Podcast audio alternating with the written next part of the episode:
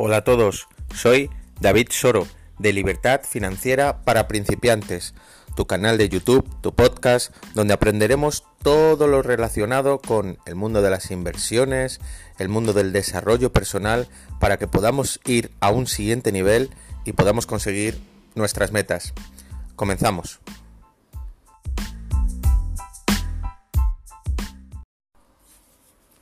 Bueno, por fin estamos, otro episodio más, Libertad Financiera para Principiantes. Como os digo, yo soy David Soro, el creador de esta, de esta línea de trabajo donde cada día intento eh, proporcionar valor a las personas que me estén escuchando. Muchísimas gracias a todas las personas que se han puesto en contacto conmigo para saber un poco más, para saber algún paso más, para todas las dudas que puedan, que puedan ir surgiendo a lo largo del camino de cada uno. Y, bueno, muchísimas gracias a, todo el mundo ¿no? que, que se ha puesto en contacto conmigo de diferentes países. Estoy realmente entusiasmado, ¿no? Es, es, la verdad. Bueno, hoy podemos voy, voy a comentar una cosa importante que es eh, la diferencia, sobre todo, de cuando una persona empieza el camino de, de, la libertad financiera, empieza a salir de su, de su zona de confort, que es empezar a eh, cuestionarse el hecho de mm, arriesgarse, ¿no? El riesgo de eh, la diferencia, sobre todo, entre el riesgo y la recompensa, ¿no? Entonces, hay una cosa que siempre mm, yo he, estado en todos los seminarios que he ido, todos los libros que he leído, todas las personas que sigo de importancia, siempre tienen en cuenta varias, varios conceptos. Uno de ellos es que normalmente, mm, siempre antes de hacer cualquier tipo de, de, inversión, cualquier tipo de estrategia, lo que califican es la diferencia entre el riesgo y la recompensa. Y una de las claves a la hora de invertir que usan muchísimos inversores potentísimos de Estados Unidos, y, este ejemplo lo podréis ver en, sobre todo en, en, los libros de Tony Robbins, eh, El juego del dinero y, Unbreakable, eh, inquebrantable, dijéramos, o eh, es como que no puede estar en bancarrota, ¿no? Algo parecido, ¿no? No sé muy bien la traducción exacta, pero es algo así. Bueno, el caso es que Ray Dalio, Dalio, que creo que se llama, un inversor súper potente, incluso Warren Buffett y inversores muy, muy, muy potentes de Estados Unidos usan esta misma técnica, que es la técnica de 5 a 1, ¿vale? O de 4 a 1, pero sobre todo de 5 a 1. ¿Y qué, significa eso? Significa que el, eh, el riesgo es eh, un porcentaje de 1 y la recompensa de 5 de cualquier inversión que se pueda realizar. Eso significa que antes de invertir su dinero en cualquier cosa, lo que hacen es que ven la diferencia y ven el porcentaje entre el riesgo y la recompensa. Y eso, eh, con ese porcentaje de 5 a 1, esto también lo hace Richard Branson, eh, magnate multimillonario de, de, Inglaterra y, y, muchísimas otras personas, ¿no? Que, que, siempre ven esa, esa diferencia. Ahora bien, hay, hay también no diferencias tan grandes como esta, pero sí diferencias en las cuales una persona, eh, pues, tiene, tiene ese, ese miedo, ese resquemor a, a posiblemente entrar en un, en un, negocio o hacer una inversión o el hacer un, cualquier cosa y eh, tenemos que medir cuál es nuestro riesgo y cuál es nuestra recompensa, ¿vale? Así que la pregunta que te tienes que hacer es, siempre que vayas a hacer algo, es ¿cuál es mi riesgo y cuál es mi recompensa? Si, si más o menos la recompensa eh, eh, se eleva por encima de, este riesgo, tú lo que tienes que tener en mente es esto que te estoy diciendo, es eh, merece la pena, es mucho mayor el riesgo que la recompensa. Si es mayor el riesgo que la recompensa, señores, entonces creo que es una mala inversión. Podrás sopesar otras cosas. Por ejemplo, podrás sopesar el hecho de que la, la recompensa sea más a modo de educativo más que a modo de económico, ¿no? Entonces eh, hay que ponderarlo todo, ¿vale? Pero tú siempre tienes que tener en cuenta esto, ¿no? Eh, por ejemplo, hay, hay seminarios y hay, hay seminarios y, y, formaciones en Internet, te tienes que asesorar bien, ¿vale? Pero que siempre están diciendo las personas de, bueno, es que este seminario vale, no sé, 100 euros, 200 euros, 500, 1000 euros, 2000 euros, ¿no? Entonces dice, Buh, es que el riesgo de que esto no me valga para nada es grande. Pero ten en cuenta que ese seminario, por eso te digo que te tienes que informar muy bien, ese seminario que te vale 100, 200, 1000, 2000 euros, te puede llegar a traer cientos de miles de euros dependiendo del valor que tú recibas dentro de ese seminario, ¿vale? Entonces siempre tienes que tomar los pros y las contras y siempre tienes que tomar cuál es el riesgo y cuál es la recompensa. Siempre que tú a ti, a ti mismo te digas esto, estarás empezando a, a funcionar en tu cabeza un poco eh, la estrategia, ¿no? La táctica de esa inversión.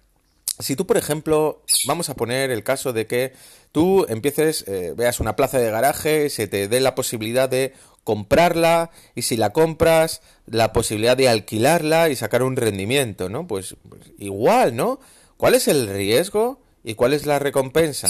El riesgo, bueno, una plaza de garaje de media puede estar entre 12.000 y 30.000 euros. En Madrid, por ejemplo, hay plazas de garaje muchísimo más caras, ¿no? Y muchísimo más baratas. Entonces tienes que ver cuál sería mi riesgo. Bueno, mi riesgo sería que, que yo no la pudiera no la pudiera alquilar, ¿no? Que no pudiera tener rédito. Bueno, entonces, claro, no sería una inversión, sería más que nada eh, un, una mera especulación, ¿no? Porque podría decir, bueno, pues en un futuro puede ser la, puede dar la posibilidad de que la pueda vender más cara o por el mismo precio.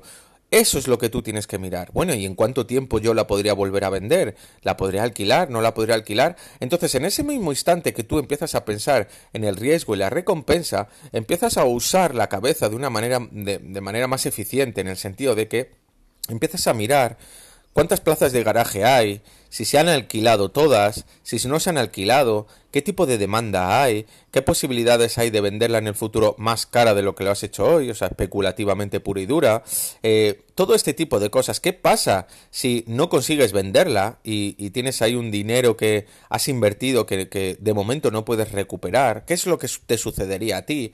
Y sobre todo también, ¿cuál es la recompensa? Bueno, ¿qué es lo que sucede si de verdad invierto? ¿Qué, qué, ganaría a, mensualmente? ¿En cuánto tiempo podría amortizar esta plaza de garaje? ¿Cuál es la diferencia entre el precio de compra y el precio de venta si en un, en un momento dado quisiera venderla? ¿Qué precio tenía eh, hace X años o mm, con referencia a hoy para saber más o menos lo que han subido lo que han bajado?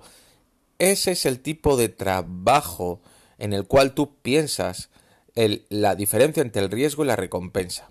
Y la diferencia está, como os he dicho antes, de, de 5 a 1, es que normalmente los, los que son súper ricos y, y, siempre tienen esta, este tipo de negocios, siempre tienen, funcionan con muchísimos negocios. Hay un ejemplo que siempre dice Richard Branson, ¿no? Que es un ejemplo que a mí me encanta, ¿no? Que es cuando empezó Virgin, eh, él fue a un, a un aeropuerto y resulta que, bueno, pues no tenían plazas o, o se le retrasaba demasiado su vuelo para poder ir a, cierto sitio, ¿no? Entonces, lo que decidió, empezó a preguntar que cuánto costaba alquilar un aparato, ¿vale?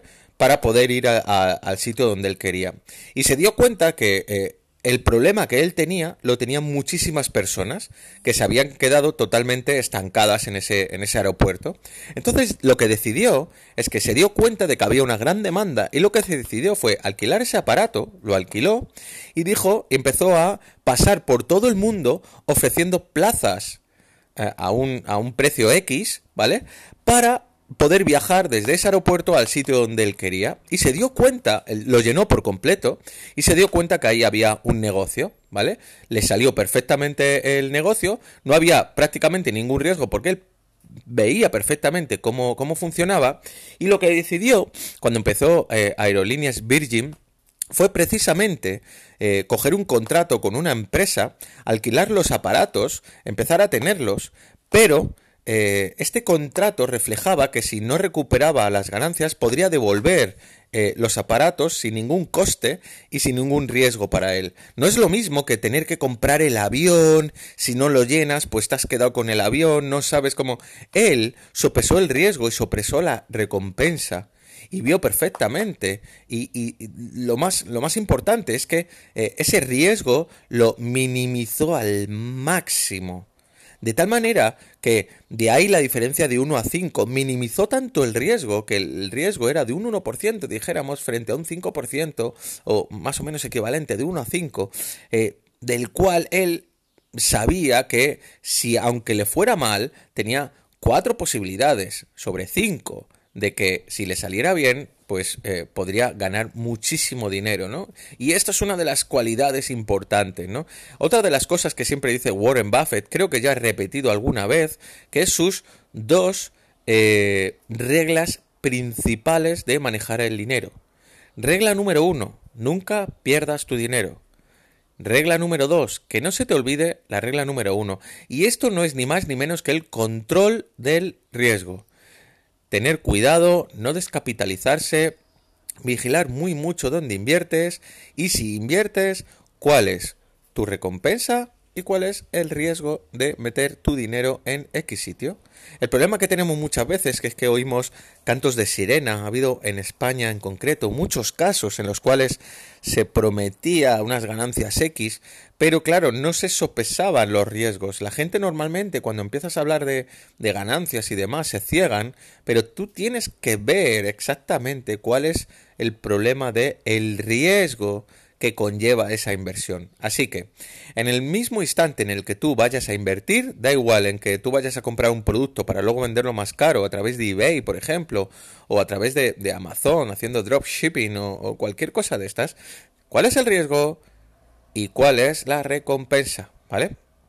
Eh, con esta técnica yo creo que, eh, aunque no tengas ni idea de invertir, por lo menos tu cerebro empezará a entender un poco cuál es el sistema que necesitas para empezar a, poder empezar a, a, invertir, ¿no? Y aunque no tengas ni idea, simplemente el pensar, uh, es que el riesgo es esto y mi recompensa es que puedo ganar cinco veces más. Si lo hago cinco veces más, las posibilidades de ganar son muchas, ¿no? Es un sistema de apalancamiento. Así que bueno, esta es un poco la idea que os quería dejar hoy, la idea sobre eh, la inversión, cuál es el riesgo, cuál es la recompensa, siempre tenlo en cuenta a la hora de hacer cualquier cosa y decidir cualquier cosa, ¿vale? Y sobre todo que el nivel de riesgo dependerá también de un poco tu sistema de creencias, dependerá también de tu formación en, en, finanzas y dependerá un poco de cómo tú vayas evolucionando. No es el mismo riesgo, por supuesto, para una persona que no tenga ni idea de cómo funcionan las finanzas, que para una persona que ya sepa bastante de finanzas. Entonces el riesgo, lógicamente, es diferente. Un ejemplo claro del riesgo es una persona que jamás ha conducido. Y si jamás has conducido, claro, si tú coges un coche, el riesgo será muy, muy, muy elevado. Sin embargo, si nunca has conducido, eh, perdón, si siempre has conducido, el riesgo de coger un coche pues será bastante, bastante bajo. ¿Me entendéis? Así que esa es la diferencia entre el riesgo y la recompensa. Nos vemos en los siguientes episodios. Espero que este os haya servido. Recordar, si tu opinión y la mía van de la mano, pues vamos a hacerlo. Un saludo a todos.